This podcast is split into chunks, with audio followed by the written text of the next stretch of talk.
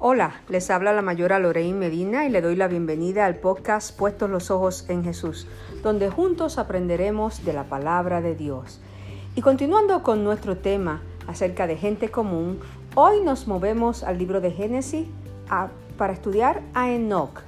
Y buscamos en nuestra Biblia, en Génesis 5, 21 al 24, vivió Enoch 75 años y engendró a Matusalén y caminó Enoch con Dios.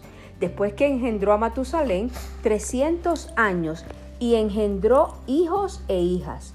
Y fueron todos los días de Enoch 375 años. Caminó pues Enoch con Dios y desapareció porque lo llevó Dios.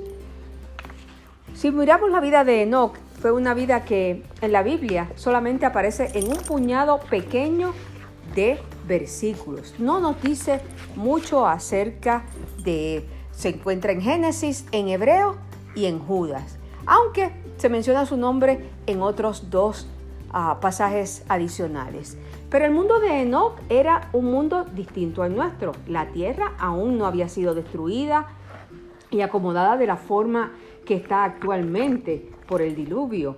Ah, la esperanza de vida en aquellos siglos, eh, en aquellos tiempos, era más larga que lo de ahora. Enoch vivió, Enoch mismo nació 622 años después de la creación del mundo, era de la séptima generación de Adán. Su hijo Matusalén vivió más que otras personas. Su nieto era un constructor de arca así que lo conocemos a todos, es Noé.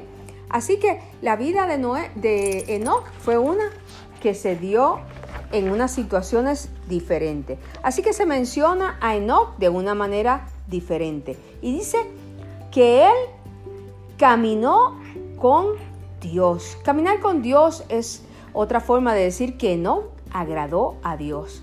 De hecho, la Septuaginta, la traducción griega del Antiguo Testamento hebreo, escribe la frase exactamente así, Enoch agradó a Dios. Así que imagínense qué vida tuvo que haber vivido Enoch diferente a la nuestra.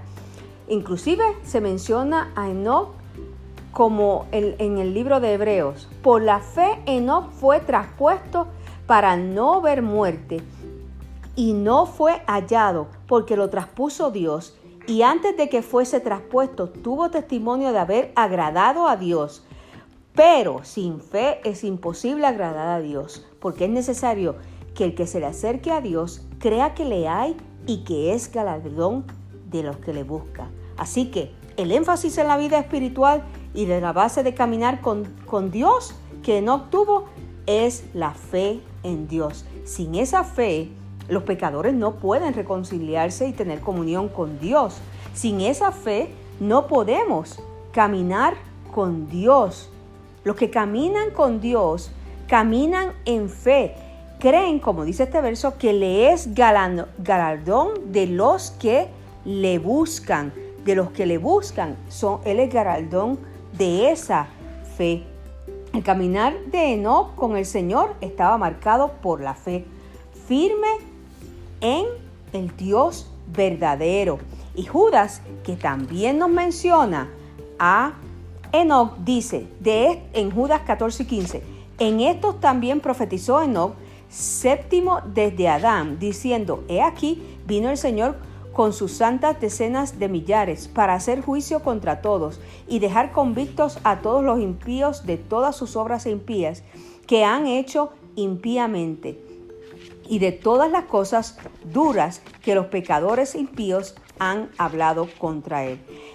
Judas escribió esto con una advertencia contra los falsos profetas, maestros que intentaban ah, entrar a la iglesia. Así que lo mismo sucedió en el tiempo de Enoch. Había también una falsedad, pero Enoch se distinguió de los demás y se preocupaba por tener fe en Dios. Qué lindo es saber que en estos días donde hay tantos falsos maestros, donde hay tantas doctrinas o cosas diferentes a nuestro alrededor, podamos tener fe en nuestro Dios, podamos tener como no caminar con Dios, pero la base de todo eso es tener fe. que tú y yo en este tiempo de pandemia nos levantemos y digamos, yo creo en el Dios verdadero y yo tengo fe de que vamos a salir de todo esto, aun cuando yo no vea el camino al final del túnel. Nuestro Dios está ahí. Tengamos fe en nuestro Dios, vivamos vidas que agradan a Dios. Dios quiere que usted y yo tengamos fe en este tiempo. Dios te bendiga, Dios te guarde, Dios nos continúe bendiciendo en este tiempo. Recuerden, puestos los ojos en Jesús.